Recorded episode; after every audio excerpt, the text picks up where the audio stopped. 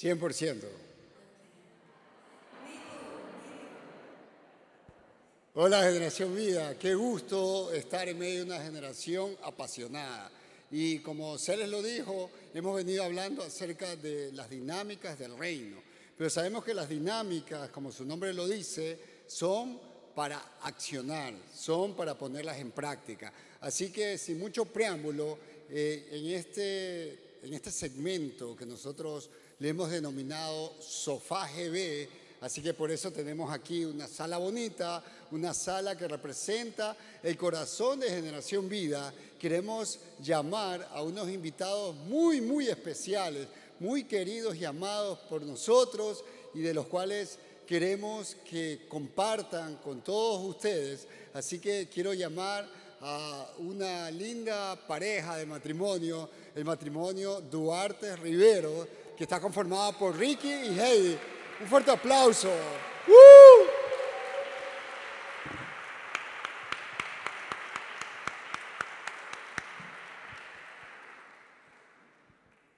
Bueno, Ricky y Heidi es un matrimonio. Adelante, por favor, bienvenidos a nuestra sala de Generación Vida. Por favor, tomen asiento en el sofá GB, ¿ok?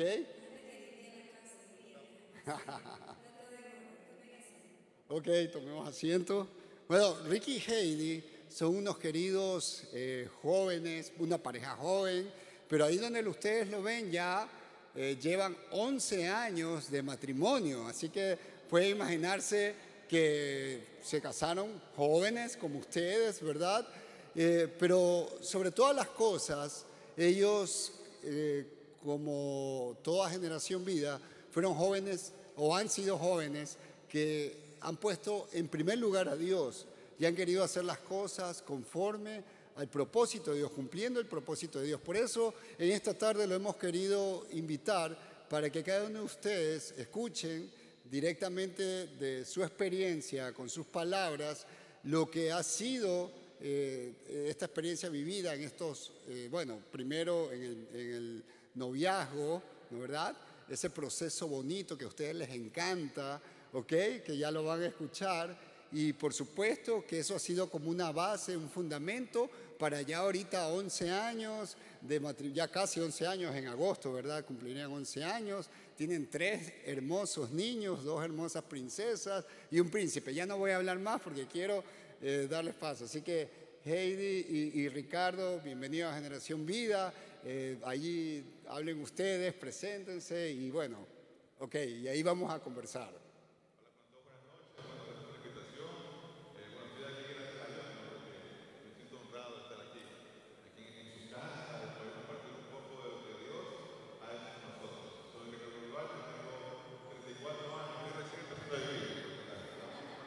you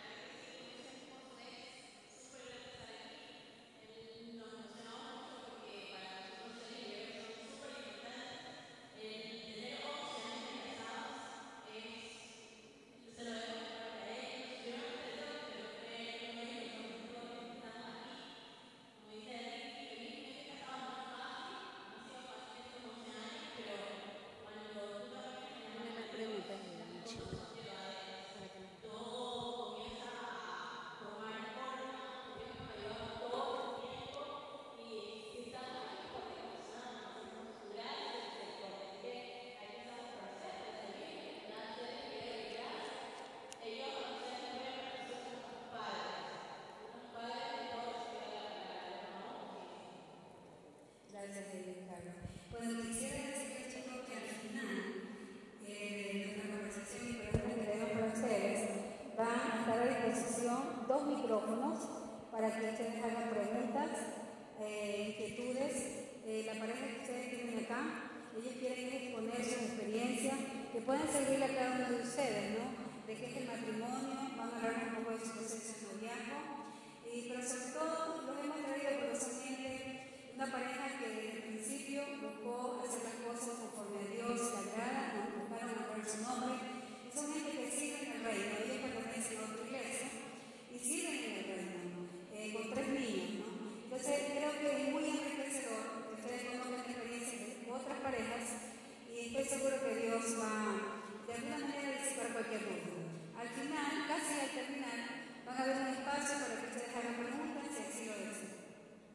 Correcto. Eh, bueno, yo primero quiero eh, también que ustedes hablen un poquito de esas hermosas princesas y ese príncipe, cuántos años tienen, eh, cómo, cómo, cómo ustedes este proceso, o mejor dicho, este tiempo que ahora ya son padres, ¿verdad? Rápidamente, ¿no?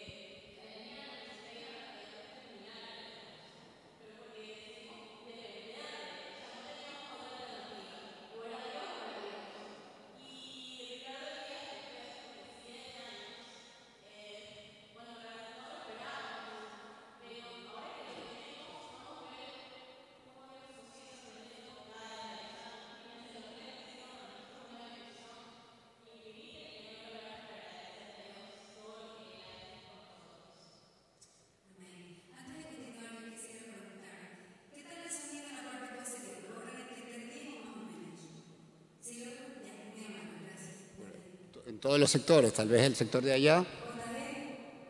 Sí, seguro, ya, perfecto, muy bien.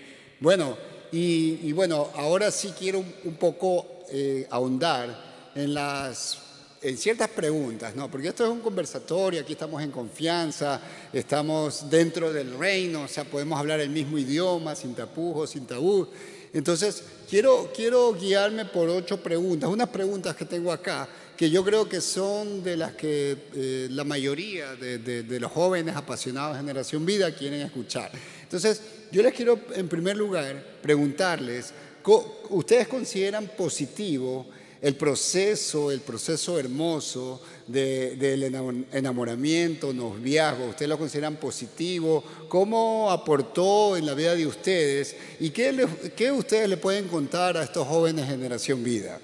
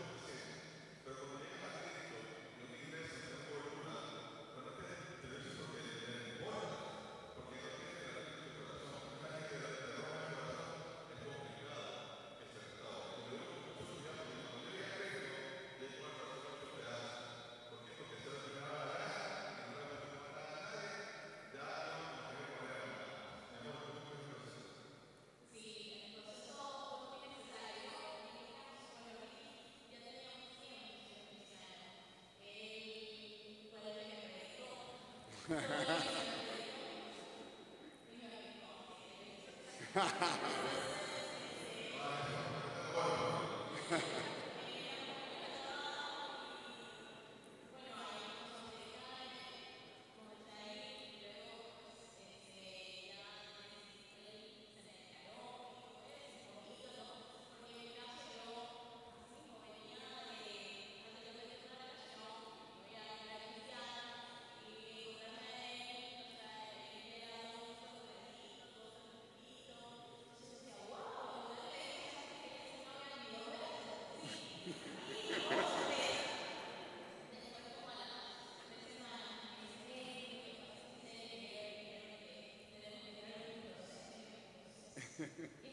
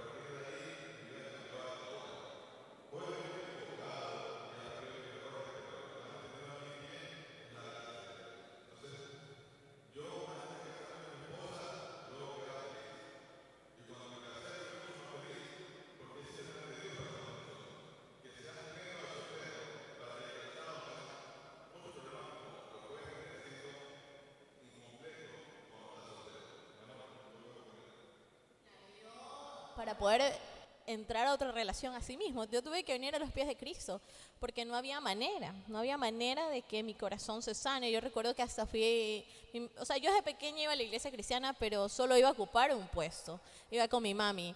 Pero ya cuando me pasó, ya terminé esa relación que fue muy difícil, yo buscaba de Dios fui ante el pastor de la iglesia de mi mami porque yo quería, o sea, yo ya quería de Dios, hasta que un día Dios se hizo tan real en mi vida, porque a veces decimos, no, yo sí creo en Dios y todo lo demás, pero no tienes un encuentro real. No es solo el hecho de ir a un encuentro como tal, porque hay muchas personas que van a un encuentro como tal, pero no aceptas a, Jesús como tu Salvador, no, no te encuentras cara a cara. Y cuando pasó eso, mi corazón se sanó, porque yo recuerdo que una amiga me decía, aún estando con la persona anterior, mi amiga me decía, Heidi, pero tú te, tú te ves casada con tal persona. Y yo le digo, no. Entonces, ¿para qué sigues con él? Le digo, no sé, porque no me gusta estar sola. Y le digo, pero lo que sí sé es que cuando yo tenga 30 años, porque yo también, yo no me quería casar, para mí no existía el matrimonio, al igual que Ricky, eh, yo tampoco viví con mi papá y para variar mi papi se muere cuando yo tenía 9 años, entonces figura paterna no hubo. Y cuando tú, eh, la mayoría de los casos, cuando tú no tienes esa figura paterna, sueles refugiarte en alguna relación entonces no, no confundamos el hecho de que quizás no tuvimos esa figura paterna con una relación. A mí me pasó, pero ya mi chip cambió cuando Jesús, cuando Dios vino a ser mi padre, vino a ocupar ese lugar, ese vacío. Entonces ya pude ahí sí superar esa relación que me costó, me costó mucho, pero gracias a su amor infinito, a sus cuerdas de amor que me alcanzaron y pude cambiar todo mi, mi, panorama, porque yo le decía a mi amiga, yo a los 30 años, si yo no tengo un hijo, yo le pido a alguien de favor un hijo, pero yo sí quiero, aunque sea un hijo, pero no me quiero casar. Pero los planes de Dios siempre son que van más allá de lo que nosotros podemos imaginar. Y gracias, en verdad, mil gracias a Dios, porque imagínense, yo tengo una amiga que sí lo hizo, ella sí lo hizo, ella fue a buscar a su ex y le dijo, ¿sabes qué? Quiero tener un hijo, ya el ex ya tenía otra pareja y bueno, tal día se vieron y todo, ella actualmente tiene una nena de 10 años que la nena le pregunta por su papá pero ella no tiene, no tiene cómo decirle quién es su papá. Imagínense cuando ella me cuenta eso y digo, wow, yo estuviera en esos zapatos pero el amor de Dios me alcanzó. El amor de Dios, la misericordia de Dios me alcanzó, restauró mi corazón, porque si yo hubiera, yo hubiera este, empezado una relación con un corazón roto solo para, disque, eh, a veces decimos un clavo saca, saca otro clavo, eso es una mentira, eso no existe.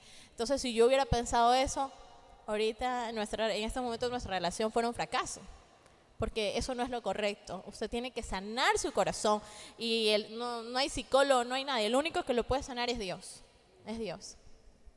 Amén, amén. Qué, qué hermoso escuchar cada palabra, cada anécdota, cada, cada situación eh, por la que Dios los ha ido conduciendo.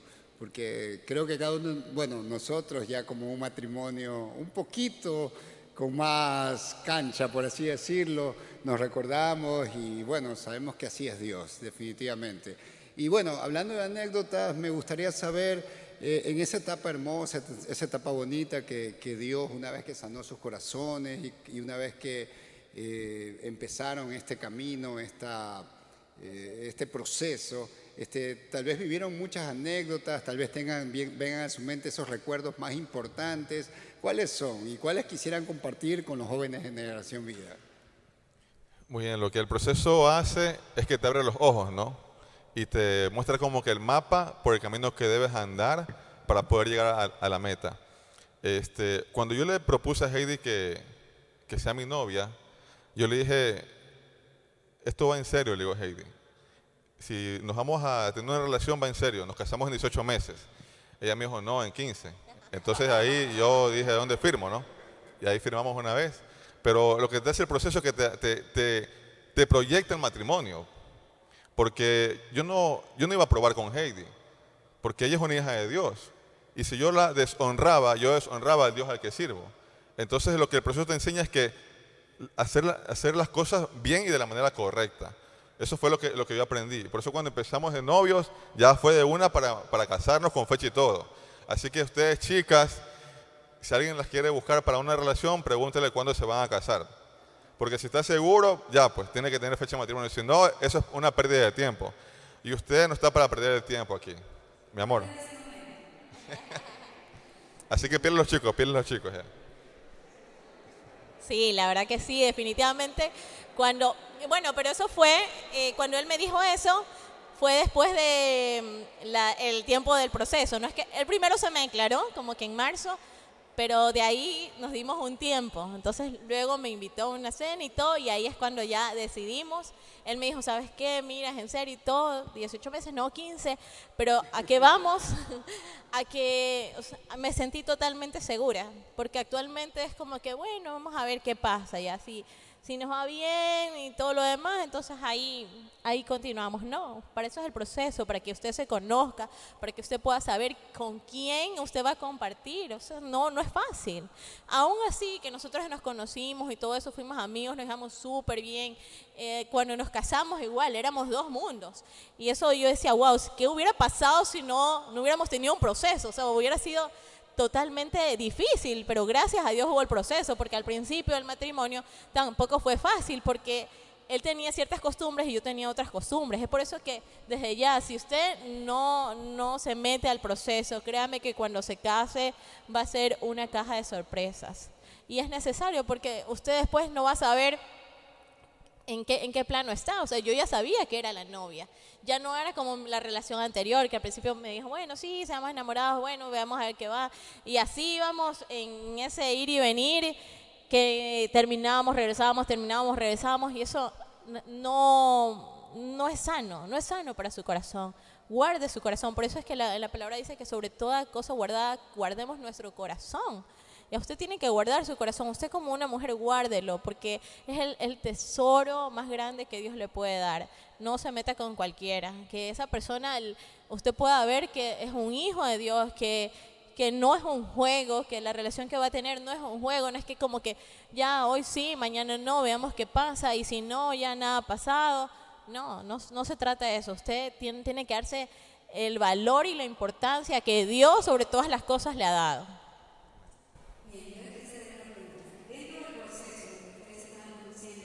¿Hubo algún momento en alguno de los dos hicieron retroceder? Que se dieron, dijeron, "Mm, esto no va para más. ¿Dudaron en algún momento en el proceso? Y si dudaron, díganos por qué. Y si no dudaron, díganos qué les dio tanta seguridad. Bueno, este, la seguridad me la dio Dios porque yo era súper miedoso. Yo jamás me le declaré a una mujer mirando a los ojos, solo a mi esposa. Con otras era por, por una carta, por un mensaje, pero Dios me dio, me dio la seguridad, ¿no? Con Heidi fuimos primero amigos y no había ese deseo de que yo quiera tener una relación eh, con ella, ¿no? Solamente era amistad porque éramos compañeros de trabajo. Nos sentábamos juntos, compartíamos, conversábamos, pero de ahí, de ahí más nada. Ahora sí, en el proceso quieres, a veces quieres abortar la visión que Dios te está dando y quieres adelantarte a lo que Dios te quiere dar. En este, en este caso voy a ser muy honesto porque el hombre quiere ya tener intimidad sexual antes del matrimonio. Y yo me acuerdo cuando nos casamos el sí, yo le decía, ya, pues ya eres mi esposa, ya, pues hoy día. Ella me dijo, no, esperémonos. Yo ya quería abortar, ya pero estaba cansado, estaba harto, cabezón. Parecíamos el gato y el ratón. Perdón Así que le es. interrumpa. Ese día fuimos a arreglar el departamento. Y Ricky me dice, ya, pues pero eres mi esposa. Y le digo, sí, pero ya esperemos hasta el eclesiástico. No es que eres mi esposa. Y yo era que corría y él detrás mío, yo, no. Bajé corriendo del departamento y Ricky me decía, sube que ya nos casamos. No, yo no voy a subir, baja tú. Sube que ya nos casamos. No. Entonces ya veía que abría la puerta y ya le tocó nomás. Ya bajaron. Entonces en ese tiempo, en ese momento yo quise abortar la misión. Yo ya estaba cabezón, Dios mío santo, ya, por Dios, quita. Sí, mucho proceso, no hice mucho proceso. Pero realmente fue maravilloso la luna de miel, porque era tan sobrenatural. Era, bueno, lo invitamos a Dios a, a la habitación en esa noche y de ahí nunca más se fue Dios. Hasta ahora está con nosotros. Amén, amén. Sí, la verdad que la luna de miel fue hermosa. Mi esposa hasta ahora me dice, vámonos de nuevo a luna de miel, pero con tres niños ahorita por ahora es complicado. Pero ¿qué hubiera pasado si nos hubiéramos saltado esa parte, no? No sé, qui- quizás no hubiéramos llegado a casarnos, lo más probable. Porque ya no hay como que, a veces se pierde el, el sentido, ya, ya lo probé ya. Y ahí es cuando el enemigo comienza a hablar, porque ya, ya abriste una puerta ya te adelantaste a, los planes de Dios. Y cuando nos adelantamos a los planes de Dios, no podemos decir, ay, no, Señor, sígueme acompañando. No, porque es como que tú le estás diciendo a Dios, mira, lo voy a hacer a mi manera, lo voy a hacer como yo quiero. ¿Y a quién le das cabida? Al enemigo. Entonces, hasta en eso, usted guárdese hasta el final, para que no el enemigo no tenga autoridad sobre su vida, decirle, mira, pero si tú lo hiciste antes de tiempo. Y él le digo, ese día parecíamos Tom y Jerry, que él me perseguía ro- rodeando la cama y dije, no, no, no, no, y corrí todo, y quizás uno o sea, pudimos haber dicho, pero sí estamos casados al civil, pero si anteriormente tuvimos, este, estuvimos, él tuvo su novia, yo tuve mi novio, pero no, o sea, en, en- con Dios se escribe una nueva historia Amén. todo es hecho nuevo. Entonces decidimos empezar todo nuevo, escribir una nueva historia y ha sido la mejor historia de nuestras vidas. No me arrepiento de nada, yo les vivo agradecida con lo que hoy tengo, porque creo que tengo un pedazo de cielo, mi hogar es un pedazo de cielo. Con problemas sí, pero yo puedo decir es un pedazo de cielo. Amén, amén. Qué, qué- qué lindo, qué hermoso. ah. Me encantó. Casémonos de nuevo, entonces. Me, encantó, bueno, muchas cosas, pero quiero rescatar sobre todo eh, una frase que dijo Ricky. Y, eso es, creo que, eh, un, objetivo que cada uno de los jóvenes que están solteros y que, que aspiran a casarse. Es que el día en el que ustedes tengan su luna de miel, eh, inviten a Dios, que Dios tiene que ser el principal, porque Dios nos creó para eso. O sea, a veces este, pensamos que la sexualidad y las relaciones son algo sucio, pero es todo lo contrario, porque lo hizo Dios, pero dentro del matrimonio. Entonces, qué hermoso y, qué chévere que, que, que fueron así como el gato y el ratón, porque en la palabra también dice mejor son dos que uno, pero dos que están buscando cumplir con la voluntad del Señor. Entonces me encantó esa frase de que Dios estuvo presente allí en esa luna de miel y que de ahí no se volvió a ir jamás. Así debe ser el propósito de cuando nosotros queremos entrar en ese regalo que Dios nos da, que es el matrimonio. Amén. Ok, y bueno, este, Ricky Heidi, también tengo una pregunta. ¿Ustedes consideran que existe una edad ideal o una edad donde uno dice, bueno, ya a esta edad uno tiene que casarse sí o sí? O, sí, o, cómo es la cosa? ¿Es, ¿Es necesario una edad o no? ¿Qué consideran ustedes? ¿Qué nos pueden compartir? Yo creo que un adolescente no debe tener pareja porque está en un proceso de formación de identidad y mucho menos si vienes de un hogar disfuncional. ¿Por qué? Porque hay una carencia ya sea de, un- de una figura paterna o materna. Entonces eso complica más la formación de la identidad. Eh, yo, yo considero que necesitas madurez y también la manera como solventar un proyecto, ¿no? En este caso, matrimonio es como un proyecto de vida, porque es para toda la vida. Porque con besos no se llena la barriga. Si mi esposa tiene hambre, con besos no lo va a llenar. Sí, y tampoco se viste con, con besos, o voy a la tienda y ¿cómo me paga? Con oración, en el nombre de Jesús le pago. No, o sea, tienes que tener un, un recurso para poder solventar e- ese proyecto de vida, porque es para toda la vida. Entonces yo, yo considero que hay que tener madurez y también lo que yo recomiendo es que termines tus estudios. Yo no los terminé cuando me casé y era muy complicado, era muy difícil, muy sacrificado, porque tenía que el trabajo salir a estudiar, llegaba a mi casa súper cansado.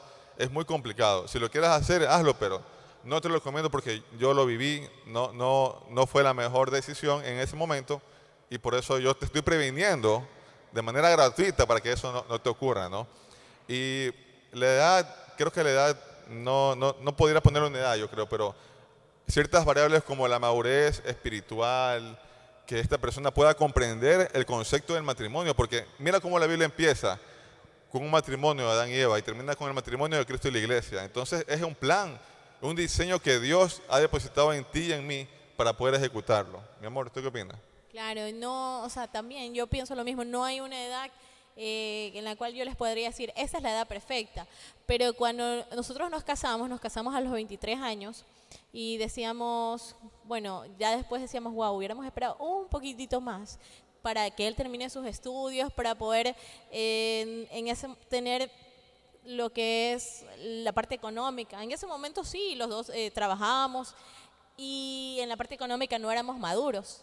¿ya? Entonces, si no estás maduro también en esa parte, mira, piénsalo dos veces. Nosotros eh, en ese momento sí, nos casamos, eh, ambos ganábamos bien, o sea, nos iba bien.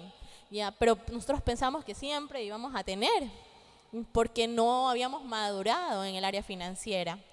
Más adelante sí tuvimos ciertos inconvenientes en esa área, o sea, es muy importante porque, eh, como decía Ricky, él no, de, besos no íbamos a vivir, no, o sea, ya se venían muchas más responsabilidades, entonces es estar, eh, haber madurado espiritualmente, haber terminado tus estudios, estar eh, bien en el área financiera, no es que te sobre, pero saber eh, en qué en administrarlo de la manera correcta. ¿ya? En el caso de nosotros, muy, le soy muy sincera, tuvimos, pero no lo supimos administrar. Hace unos años atrás recién comenzamos a entender aquello. Entonces ahí nosotros decíamos, wow, cometimos muchos errores en esa, en esa área de nuestras vidas, que pudimos haberlo obviado si, si estábamos si realmente hubiéramos estado maduros en, en esa área. Entonces, aparte de, de lo espiritual, también el factor económico. Gracias a Dios que no, no fuimos como otras parejas que conozco, que el área económica es para poder terminar un matrimonio, porque no, que tú no me das y comienzan las peleas. Pero bueno, en nuestro caso, sabíamos que era nuestra culpa y lo, lo pusimos en manos de Dios, pero no, no siempre es así, porque uno de los mayores eh, problemas en el matrimonio es el área económica. El área económica es uno de los mayores problemas, así que si usted no está en capacidad de, solventar, de, tener, eh, de saber en qué va a, manejar su dinero, cómo lo va a distribuir, mire, no lo haga. No lo haga porque va a tener graves problemas en, e- en esa área. Sí, porque bien dicho, ¿no? A la tienda uno no va a pagar con besos. Es tan importante ese, ese aspecto que han recalcado, porque de verdad, o sea, estadísticamente eh, eh, se, se sabe o se conoce de que una de las primeras causas de divorcio son los problemas financieros. Y lamentablemente muchos jóvenes eh, simplemente se dejan guiar por el, por, por- por el corazón, por así decirlo, por las emociones, por los sentimientos, sin medir todos esos aspectos que, mira, aún siendo cristianos pueden tal vez estar muy bien eh, cimentados en el compromiso con el Señor, pero se, olvidan esa parte que es muy importante porque ya una vez que uno se casa, deja, de- deja su casa, la casa de sus, perdón, la casa de sus padres, ¿verdad? Y como dice la Biblia, uno eh, va a formar un hogar, pero un hogar que se tiene que sustentar y también donde hay responsabilidades económicas. Entonces uno tiene que madurar, o sea, entrar en un matrimonio con una madurez eh, financiera. Muy bien. Eh, bueno, este, tengo por aquí otra preguntita. Y, y dentro de estos 11 años de matrimonio, ¿no? yo sé que sería este, imposible durante este corto tiempo poder expresar tantas y tantas cosas, tantas anécdotas, pero de todos estos 11 años, eh, ustedes como matrimonio jóvenes, como matrimonio cristiano, como un matrimonio que no ha dejado el servicio al Señor, ¿qué, qué, qué experiencias o anécdotas les gustaría compartir un poco aquí en Generación Vida? Como siervos, sí, pues como siervos. Sí, como matrimonio, ¿no? Muy bien, creo que el servicio es vital en un matrimonio. Porque si no sirves, solo vas a ver Netflix, Disney Plus, YouTube. Es aburrida la vida viendo eso, pero en el servicio es como que le da esa, esa sazón al matrimonio, ¿no? Porque siempre hay algo nuevo por hacer, siempre Dios te desafía a más. Siempre hay, yo llego a la casa y, bueno, a veces salimos a consejerías por separado o juntos y llegamos a la casa a conversar, a compartir, mira, me pasó esto, pero Dios me dio esta palabra para esta persona. O sea, le da ese matiz que le da sentido y valor al matrimonio. Yo creo que el servicio es vital. Y cuando estás, mira, ¿por qué la persona sirve? Porque está agradecido con Dios. Si una persona no sirve es porque no siente agradecimiento con Dios. Yo me siento en deuda con Dios y Dios no me está cobrando la deuda que, que- yo tengo con Él, ¿no? Porque su amor fue, fue gratis. Dice que Cristo pagó todo en la cruz. Es decir, ya todo lo que yo debía está totalmente pagado. Y yo me siento en deuda con Él y sirvo por gratitud y porque, porque amo a aquel que me rescató, a aquel que me redimió, aquel que dio su vida por mí. Mi amor. Sí, el servicio es, una aventura. Es una aventura porque tú, tú no sabes cómo Dios te va a sorprender. Y cada consejería, cada cosa que, que podamos hacer para Dios nunca va a ser suficiente, jamás va a ser suficiente. Y eso es lo que ven también los niños.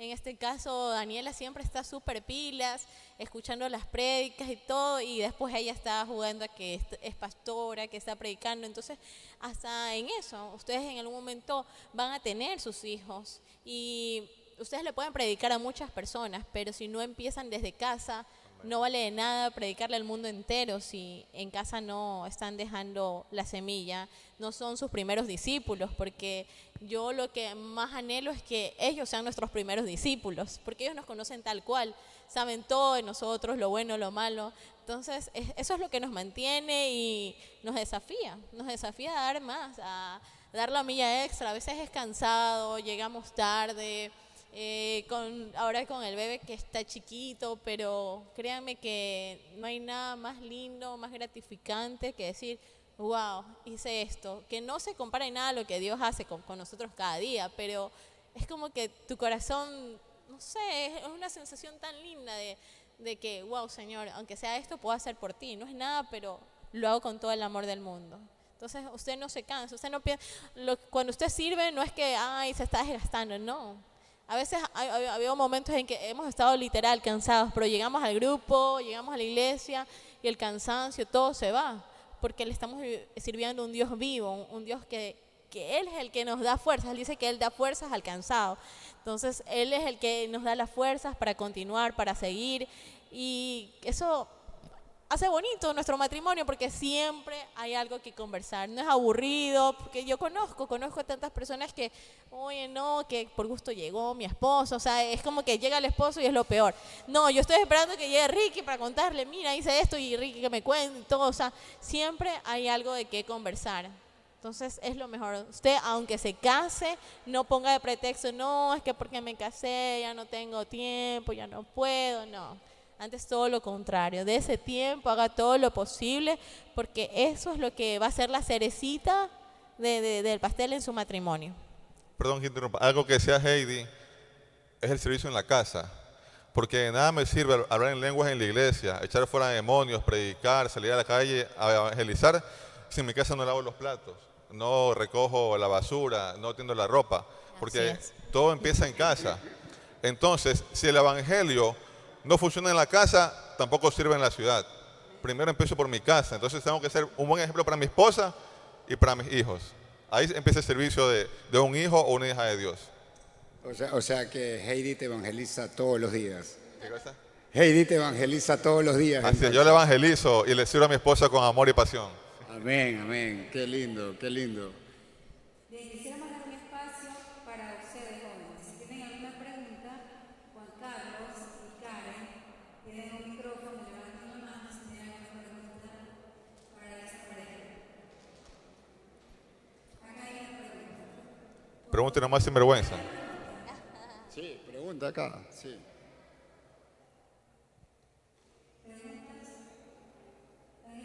Acá, acá. Hola, ¿qué tal? Mucho gusto. Mi nombre es Jesús. Eh, tengo una inquietud a ustedes dos, o pregunta. En su primera discusión como pareja, matrimonio, ¿cómo lo resolvieron?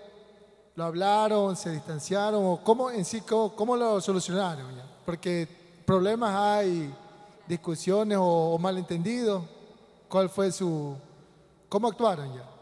Ok, muy buena pregunta. Este, quiero que sepan que en el matrimonio es normal discutir, porque ella tiene su idea, yo tengo la mía, y empezamos a debatir ¿no? y a discutir la idea, pero no para ver quién tiene la razón, sino para ver cómo podemos llegar, a- un acuerdo.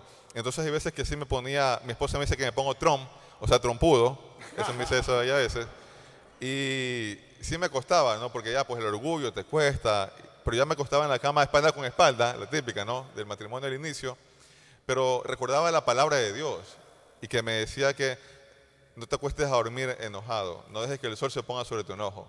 Entonces por eso es tan vital la palabra de Dios, porque en medio del problema sale a la luz y te recuerda el camino. Entonces esa palabra que me carcomía los huesos, yo decía, ya Heidi, perdóname, ya ayúdame. Entonces ahí tienes que ceder, uno de los dos tiene que ceder, porque en matrimonio no es que quién gana la pelea, sino cómo hacemos para que Dios no se vaya a nuestra casa.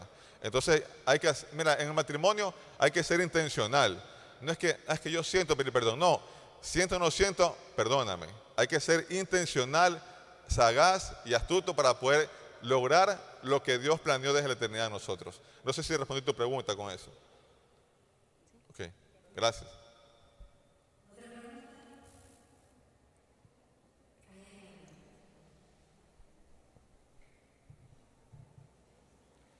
Hola, acá el último. Ah, Hola. Hola. Este, bueno, mi pregunta es sobre un punto que ustedes mencionaron, creo que fue ella, que mencionó que los dos fueron dos mundos muy diferentes. Cada uno tenía sus costumbres, cómo manejaban las cosas. Ya, mi pregunta va referente a la familia. Como ustedes vinieron, obviamente, de dos familias diferentes, eh, ¿cómo manejaron esas diferencias? Por ejemplo, no sé, yo imagino que hay parejas que, por ejemplo, a uno le gusta el encebollado con chifle y la otra le pone salsa de tomate. Ya, eso para mí es muy diferente. o sea, eso- Entonces, ¿cómo, ¿cómo se esas diferencias? Ya, listo, miren, yo les, cuen- les, les cuento algo.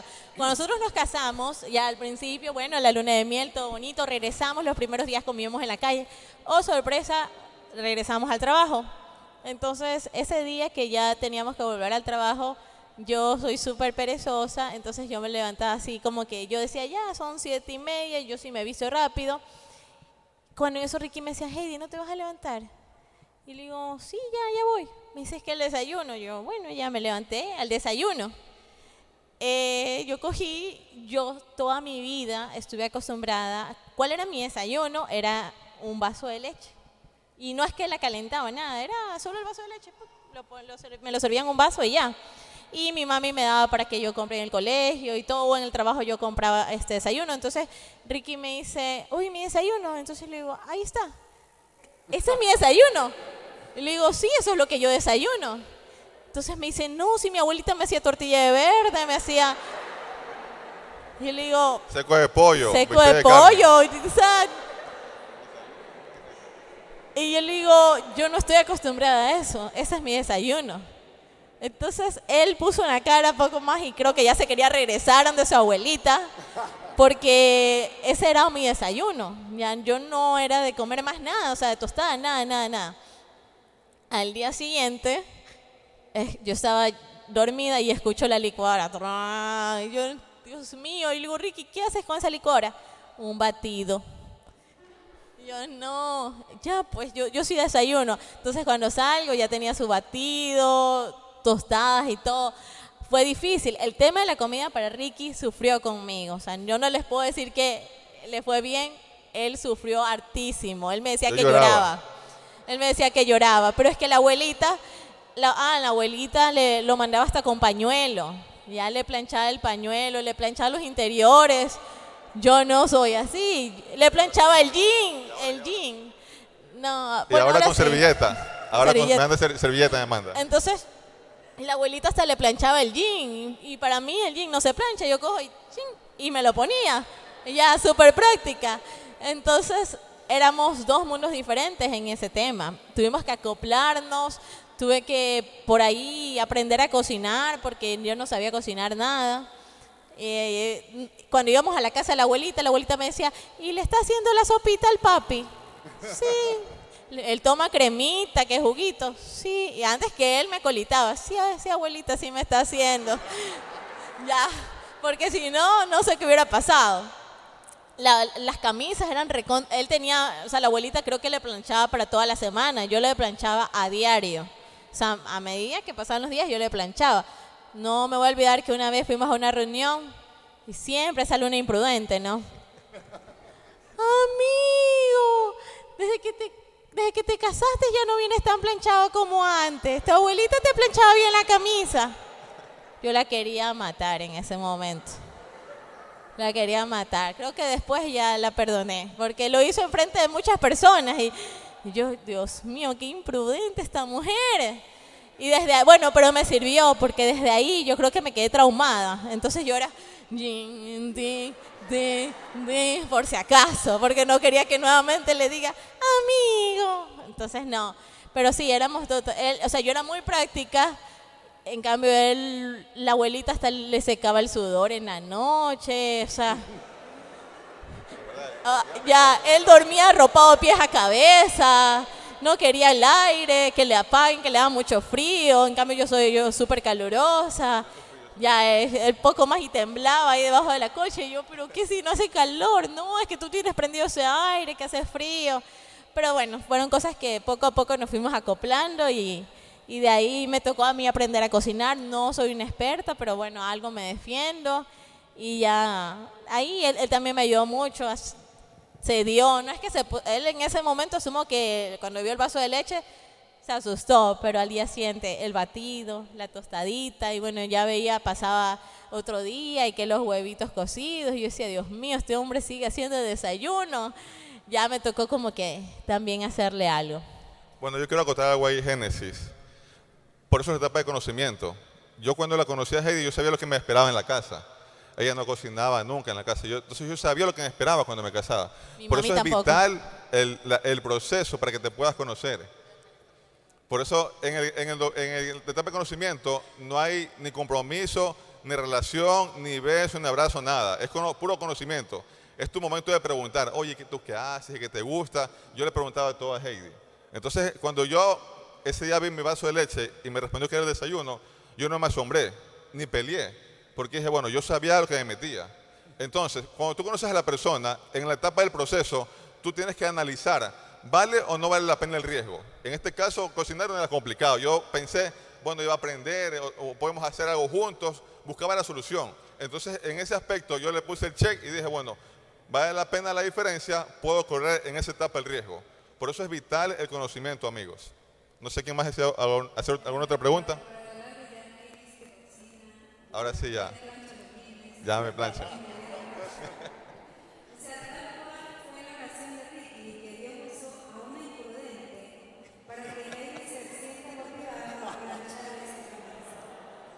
Dios escuchó mi clamor en ese momento.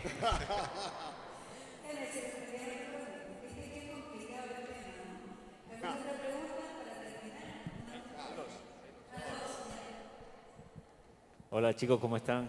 Mucho gusto, soy Javier. Eh, Bien, los novios. gracias. Ever. Eh, escuché que eh, estaban trabajando con parejas. ¿En qué momento descubrieron ese llamado a la consejería? ¿Cómo lo, lo manejaron y, y cómo llegaron a, a poderlo trabajar juntos? Eh, no, te, no te comprendí bien. ¿Puedes quitarte la Sí, mascarilla? Bájate la inicio- mascarilla un momento. Bájate la mascarilla un segundo para comprenderte. Sí, disculpa. Al, al inicio ustedes dijeron que estaban en consejería, trabajando para el reino en consejería a parejas, ¿verdad? ¿O escuché mal? Eh, Sí, sí. ¿Cómo llegaron a, a ese punto de poder eh, comprender ese llamado que tenían juntos para ayudar a otras parejas? Muy buena pregunta. ¿Cuál es tu nombre? Javier, Javier, buena pregunta. Carlos Javier.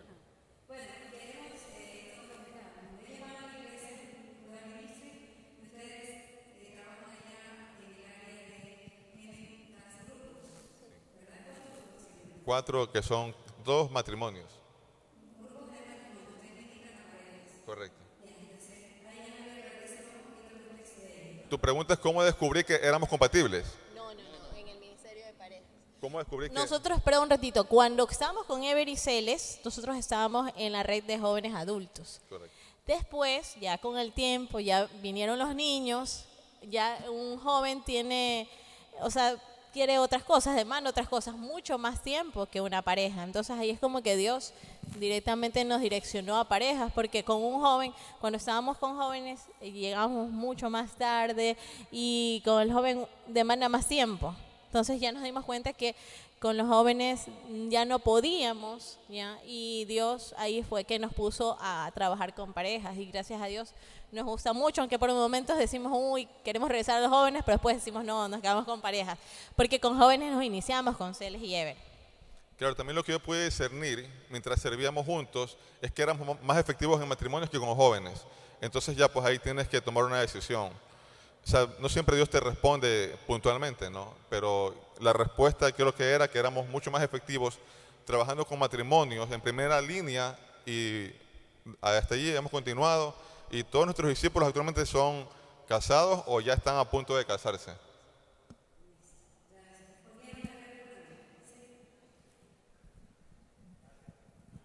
Hola, eh, les saludo Israel. Eh, yo tenía una consulta, bueno, más como una observación de, eh, noté que no habían mencionado algo, eh, la suegra. Eh, o sea, cuando uno le gusta a alguien, No se te escucha, amigo. decía que no habían mencionado algo, la suegra. Cuando uno le gusta a alguien, cuando a uno le gusta a alguien no, no toma en cuenta ese detalle de la familia, porque a la final uno termina teniendo una relación con, con ellos también.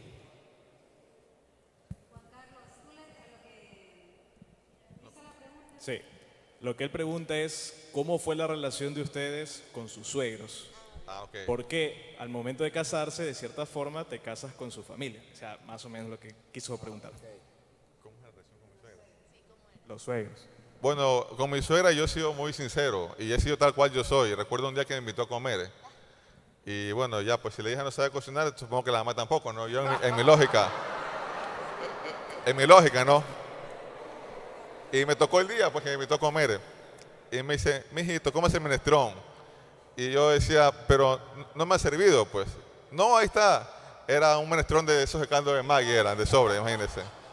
Dios, pero yo fui muy sincero con ella. O me preguntaba, ¿qué tal la comida? Le digo, bueno, "Ah, esto aquí le puede meter, le puede sacar. Yo era muy espontáneo con ella porque quería que me conozca como yo soy. No quería mostrarme una apariencia. Y bueno, mi suegra sí. Yo incluso a mi suegra le digo mamá o mamita. La trato con amor como si fuera mi madre. Y mi relación es mu- muy buena con ella. Gracias a Dios me tocó una, una buena suegra. Hasta ahora no. Hemos discutido a veces. A veces hemos... eh, hemos tenido roces y he sabido reconocer mi error y pedirle perdón, ¿sabes qué? Discúlpeme, porque soy un ser humano, no perfecto, no soy un robot perfecto. Me equivoco a veces, y, pero lo bueno es que puedo reconocerlo y restaurar ese, ese lazo de, de- que tenemos, ¿no? No sé si esa es tu pregunta o, o tu inquietud. ¿Cómo fue mi relación? Esa es- Ok, mi amor, usted. Eh, sí, con mi suegra, bueno, al principio lo que pasa es que Ricky era el único varón en la casa. Ya eran, son puras mujeres, la abuelita, la mamá, las hermanas. Entonces no había más varones. Entonces como que él era el, el bebé, le decían papi. El papi, el papi, el papi, el papi. Bueno, eh, con mi suegra, o sea, al principio bien, según Ricky que nunca mm, había aceptado a nadie, sí me llevé bien. De ahí, ahora yo me llevo excelente con mi suegra. Ella tiene su carácter, pero yo le sigo la corriente. Si mi suegra me dice, es negro, sí, señora Mayo, es negro. Pero al resto de la hora igual, uno sabe que no es negro, ¿no? Pero yo con mi suegra trato de seguirle la corriente porque yo la conozco.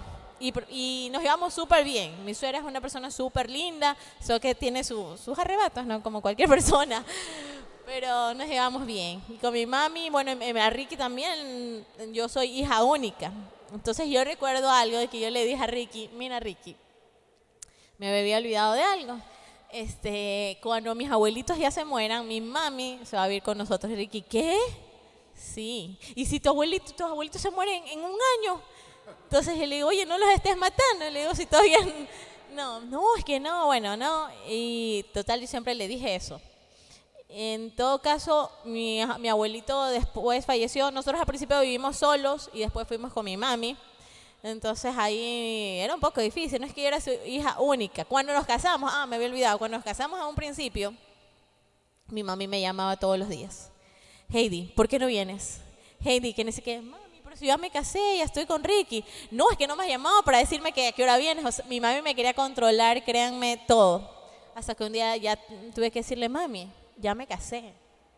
Ya, ya estoy viviendo aparte, ya es otro momento porque mi mami en sí era muy sobreprotectora.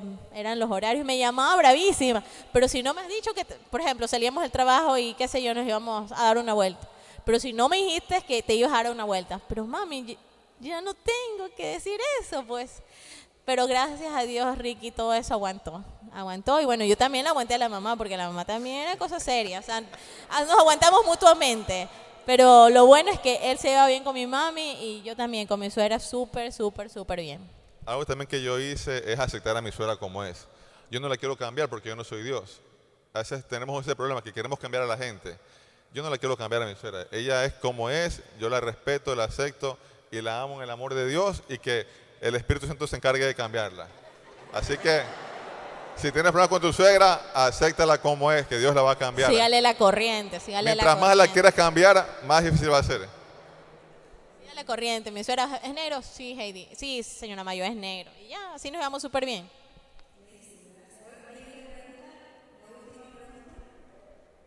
Aprovechen, aprovechen.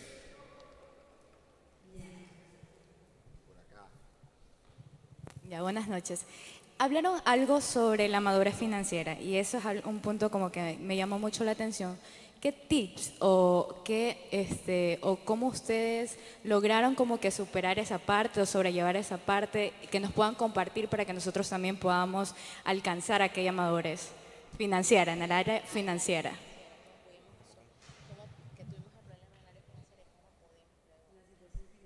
Ah, ok.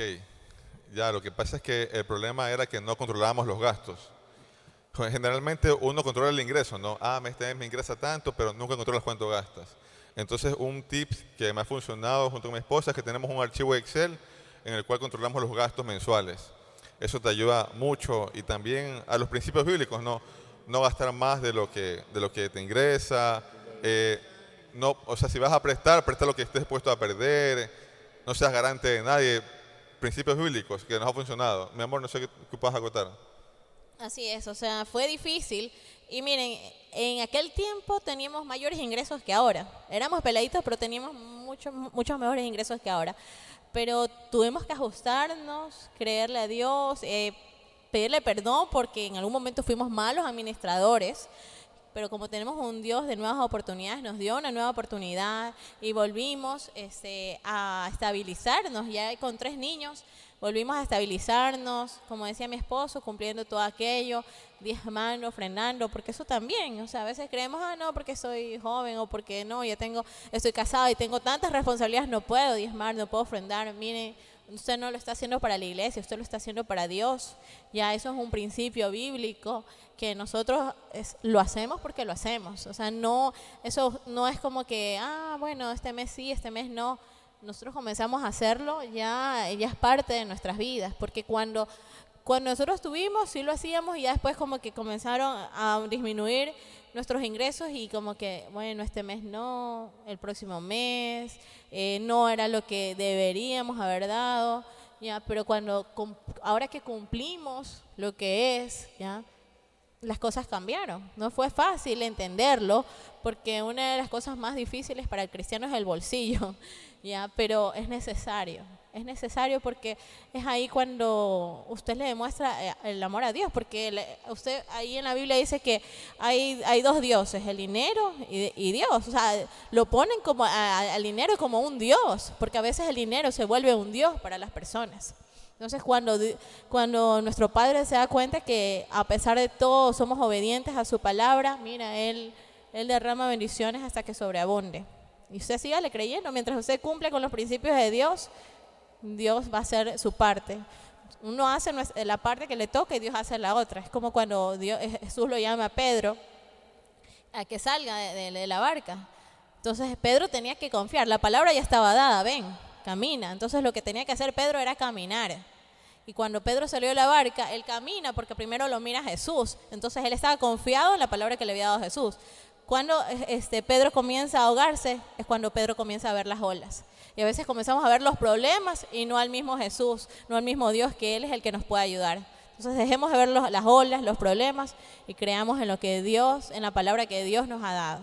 Y eso es lo que hemos hecho. Hemos caminado por la palabra, ya no por, por lo que nosotros podamos hacer, porque nuestras fuerzas, en el momento que lo quisimos hacer, no nos funcionó. Cuando dijimos, no, Señor, hasta aquí, volvemos a ti, Él nos ayudó y aquí estamos. Amén. Algo que tú decías, amor, es que para que te vaya bien económicamente, debes cumplir los principios de la Biblia, que en este caso son el diezmar, el ofrendar, el darle al pobre, tantas, tantas cosas que la Biblia habla de eso, ¿no? Por si acaso yo no, yo no cobro comisión por decir de- del diezmo de la ofrenda, porque esa gente dice, ¿y cuánto cobras de comisión? Porque hablar de diezmo? No, yo estoy de iglesia incluso, no, co- no cojo comisión por, por ningún lado, pero lo que abre las puertas financieras es el diezmo y la ofrenda. O sea, no hay otra manera que yo te pueda explicar de que esto funciona. Pero siempre y cuando Dios tiene el primer lugar, no el tercero, ni el cuarto, ni el último. Y algo que Dios nos ayudó en este tiempo, porque ella se quedó sin trabajo, porque trabajábamos juntos, yo solo trabajaba, ella no. Y ella no tenía la obligación de trabajar, porque yo soy el que debo proveer a mi familia, porque yo soy el, el pastor de la casa, el sacerdote. Yo soy el proveedor. Ella no estaba obligada y jamás la obligué a trabajar. Pero Dios le dio la idea de abrirse un emprendimiento, que es lo que nos ha ayudado también a crecer y a mantenernos estables de manera financiera.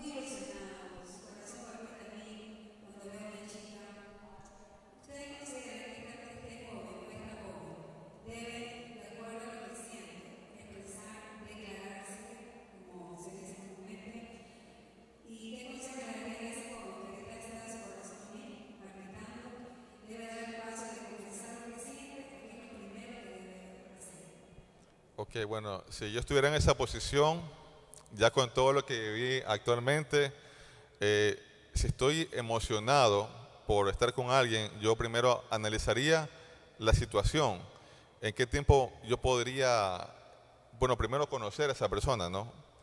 Para poder casarme con esa persona y si tengo los recursos para poder hacerlo. No por ser lógico, porque me falte fe, sino porque hay que ser también realistas y también hay que ser prudentes. Porque yo, me hubiera casado con ella sin trabajo, eso hubiera sido una imprudencia. Pues no, ¿cómo, ¿a dónde le voy a llevar a mi esposa? Entonces, a veces te dejas llevar por la emoción y no, y no por, por la razón y mucho menos por una oración. Yo, yo cuando estuve soltero, yo estuve sin, sin ninguna persona desde el 2007 hasta el 2010 que tuve una relación con ella. Yo me sentía muy emocionado a veces en mi habitación y yo quería estar sexualmente con, con una persona. Ya lo digo porque eso nos pasa a los hombres solteros. Y ¿sabes lo que yo hacía? Yo hacía lo siguiente. Yo hacía la oración más poderosa. Le decía, Señor, no puedo más. Mi cuerpo quiere salir corriendo a buscar cualquier mujer como que fuera un animal y regresar eh, como la puerca lavada al, al lodo y como el perro volver a su vómito. Le digo, eso quiero hacer Dios, pero no quiero hacerlo y no puedo controlar mi cuerpo, ayúdame. Y yo oraba de esta manera y le decía, Señor, donde sea que esté mi esposa, dile que la amo y que la voy a esperar. Fue lo que yo hice, que después de tres años la, la pude conocer y pude conocer lo que Dios tenía para mí. Porque tenemos 10 años gracias a Dios. No porque yo sea muy bueno, muy inteligente, no, eso no, es nada. Estoy gracias a Dios y a que escuché lo que Dios tenía para mí y a que le creía a Dios. Entonces, si estás muy emocionado por estar con alguien, es normal. Lo primero es normal, tienes que saber eso que es normal. Ahora, pero no siempre es el momento correcto para estar. Y pregúntale a Dios. Ora, yo clamaba a Dios, yo no oraba, yo clamaba a Dios. Porque yo lloraba de desesperación y lloraba.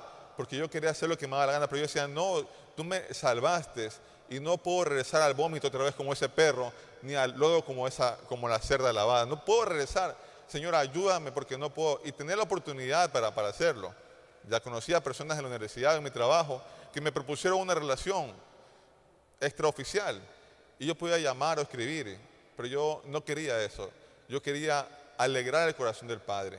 Entonces, si estás muy emocionado y si aun cuando oras no escuchas la voz de Dios, busca a un líder para que puedas discernir lo que Dios te quiere decir. Porque el, líder- el liderazgo es para ayudar al pueblo al discernimiento de lo que Dios tiene para ti. Porque a veces creemos que lo sabemos todo, pero por eso dice la palabra que en la multitud de consejeros hay sabiduría. Entonces empieza a hablar, porque la verdad te va a hacer libre. Quizás es una emoción fugaz, pero cuando hablas con tu líder, tú puedes saber que ahí alguien más sabe lo que me está pasando y va a orar por mí y me va a ayudar. Entonces la verdad que yo voy a decir me hará libre del sentimiento y vas a sentir menos presión sobre ti. Entonces, porque puede ser que lo hagas para no estar solo. Y entonces el matrimonio no es no es que me casé para no estar solo, no es que me casé porque quedo embarazada, no es que me casé porque me quiero ir de la casa. Cuando yo me casé, me casé porque me sentía pleno, porque disfrutaba de la plenitud que Cristo me da. Entonces, ¿estás disfrutando hoy la plenitud que solamente Dios te da? Si la respuesta es no, primero no estás apto para, para una relación. Si estás lastimado todavía, tampoco estás apto para una relación. Y si no tienes cómo ejecutar el plan de Dios, tampoco estás apto. Entonces empieza a clamar a Dios, no orar. El clamor es una oración desesperada, es una oración de auxilio. Que tú dices, Dios, o me ayudas o me muero, que era lo que yo oraba en mi habitación.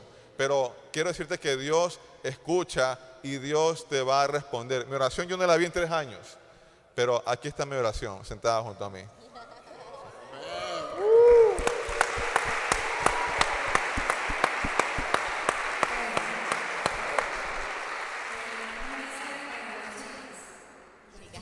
Bueno, en, en el caso de las mujeres, las mujeres somos muy emocionales. Pues es que, ay, pero miren, puede ser el chico más feo del mundo, pero si le habla bonito, ay, qué lindo. Ese soy yo. No, eso no, no, no es mi esposo. Mi esposo es lindo. No, ese, es que ya, usted se deja llevar. No, ay, pero es que me mira, que es lindo, es hermoso. No, o sea, Dios usted tiene que ver más allá de eso. Tiene que ver si realmente ese hombre ama a Dios sobre todas las cosas. Porque si ese hombre ama a Dios sobre todas las cosas, mire, yo le aseguro que la va a amar. La va a amar a usted. Porque hay muchas personas que le pueden jurar lo que les comentaba hace poco, ¿no? Ese caso. Supuestamente el tipo iba a la iglesia, él cantaba, un adorador y todo lo demás. Pero no, no fue así, fue un lobo disfrazado de oveja. Así que no se deje engañar por lo bonito que predica, por lo bonito que canta. No, que le muestre sus frutos, porque por, sus por los frutos usted puede conocer a las personas. Entonces, que le muestre sus frutos, guarde su corazón, no se deje llevar las emociones. La mujer, el, el hombre, el, el problema que quizás puede pasar es en, en la parte sexual, pero las mujeres son las emociones. Es que, ay, pero mira qué lindo, pero mi amiga tiene ese novio, yo también quiero tener un novio. No, que su amiga tenga un novio no quiere decir que usted también deba tenerlo. A usted le va a llegar en el tiempo indicado, cuando ya esté preparada en todo el sentido de la palabra. Dios le va a poner a esa persona correcta, pero también tiene que dejarse direccionar. Créanme que si no hubiera sido no hubiera sido por ellos, el cuidado y todo eso, no, no hubiéramos, creo que las cosas no se hubieran podido dar. Entonces déjese cuidar, hable con la verdad, sea sincera, si- sea sincera con usted mismo. Ya, y si tiene algún líder, si tiene la oportunidad de conversar, hable, hable lo que, diga lo que siente. Si está lastimada, sane su corazón, porque miren, alguien lastimado es una bomba de tiempo cuando ingresa a otra relación. Es una bomba de tiempo porque como no ha sido su corazón, su corazón no ha sido sanado, usted va a lastimar, usted va a ir con temor, usted va a ir con duda. Yo con Ricky ya, ya no fui con temor, ya no había dudas. O sea, yo lo dejé totalmente todo. Yo recuerdo que eh, con mi relación anterior, como yo decía, este man me hace tonteras y todo, yo seguía escribiéndome y seguía viéndome con otro chico. Y cuando yo ya comencé ya a estar con Ricky, ese chico me seguía escribiendo porque como que él decía, no, pero tú siempre estuviste con otra persona y siempre saliste conmigo.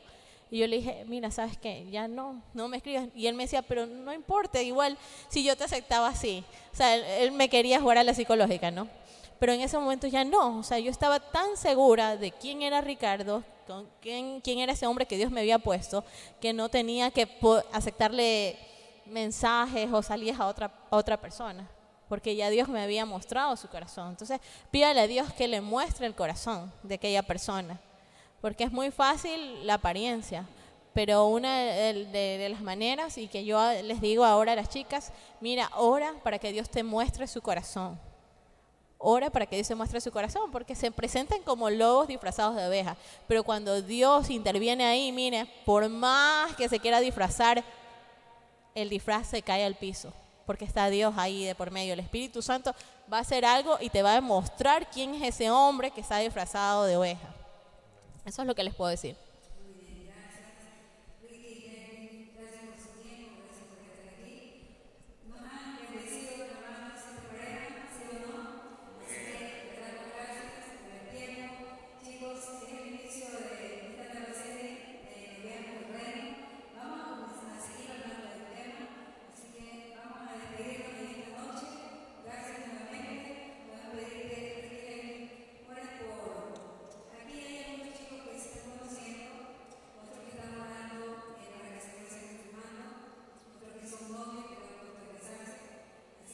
Y otros que están clamando.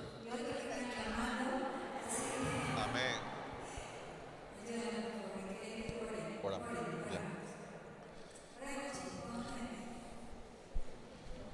Ok, al que esté clamando, Dios te va a responder. Dice que el pueblo de Israel era perseguido por los mayanitas, pero dice que el pueblo empezó a clamar. Y a causa del clamor, Dios envió una voz profética y le dijo, el pueblo va a ser salvo, pero tenía que seguir la estrategia del Señor. Entonces, si tú estás clamando, debes estar atento a escuchar la voz porque Él te va a decir lo que tú debes hacer. Y si tú lo haces, vas a poder conquistar lo que Dios te ha mandado a conquistar. Así como Gedeón dice que era un joven, dice que era miedoso, sin recursos, pero Dios toma de lo menospreciado, de lo vil, para glorificar su santo nombre. Yo era un joven, un bastardo, un huérfano, pero Dios me hizo su hijo.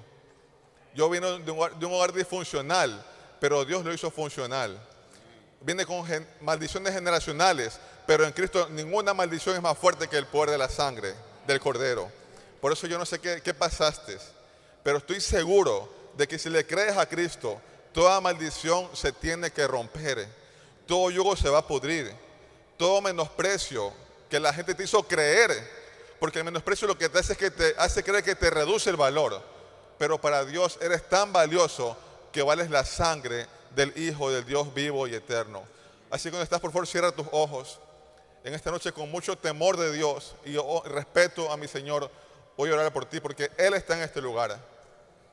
Como les dije, cuando yo oré esa noche en mi habitación, en la luna de miel, Dios nunca más se fue. Porque mi esposa y yo tratamos de hospedar la presencia de Dios en nuestra casa. Por eso podemos decir, vive mi Señor en cuya presencia estoy. Padre, te damos muchas gracias por la oportunidad y el privilegio de compartir lo que tú nos hablas en los secretos, Señor. Por eso hoy te pido que tú honres la palabra que hemos soltado sobre esta generación. Y bendigo a cada joven, a cada jovencita que está soltero o soltera. Ayúdales a que puedan disfrutar de la plenitud que solamente Cristo le puede dar. Que te puedas sentir completo en Él. No te hace falta nadie para ser feliz, solamente depender de su presencia. Oro por cada joven que se está conociendo, Señor, que seas tú revelando el corazón y las intenciones más profundas de cada persona. Que seas tú ayudándoles a direccionar, Señor, su vida. Porque el matrimonio es una decisión tan importante en la vida de cada uno de nosotros. Oro por cada matrimonio aquí presente, Señor. Señor, para que la unción que tú has derramado sobre nosotros sea diez veces más sobre cada matrimonio, Señor, porque la gloria postrera siempre es mayor que la primera. Padre, ayúdalos a que cada hombre y cada mujer sea intencional en que tu presencia jamás nos abandone. Señor, que aunque no, no sientas ganas, tú puedas decir, no, lo voy a hacer porque dependo completamente de Él. Padre, te damos muchas gracias por ser tan bueno y fiel, Señor. Clamamos por una generación que te ame a ti más que todo. Mira, Dios está buscando adoradores que lo adoren a Él en espíritu y en verdad. Dios no busca adoración, busca adoradores. Conviértete desde hoy en un adorador de su presencia, porque Dios está buscando adoradores, no adoración. Satanás busca adoración, pero el Padre Eterno busca un corazón que le adore a Él en la intimidad. Señor, úsalos tanto como te buscan a ti en lo secreto. Viene el tiempo de la recompensa pública. Quizás te has como Gedeón, solo, sin recursos, sin fuerzas, pero Dios te dice, hombre o mujer, esforzada y valiente. Si escuchas mi voz y pones atención, todo lo que hagas te saldrá bien y serás prosperado en todo. Te damos gracias, papito Dios, porque tú eres bueno y fiel. En el nombre que es sobre todo nombre, Jesucristo. Amén y amén. Amén, amén.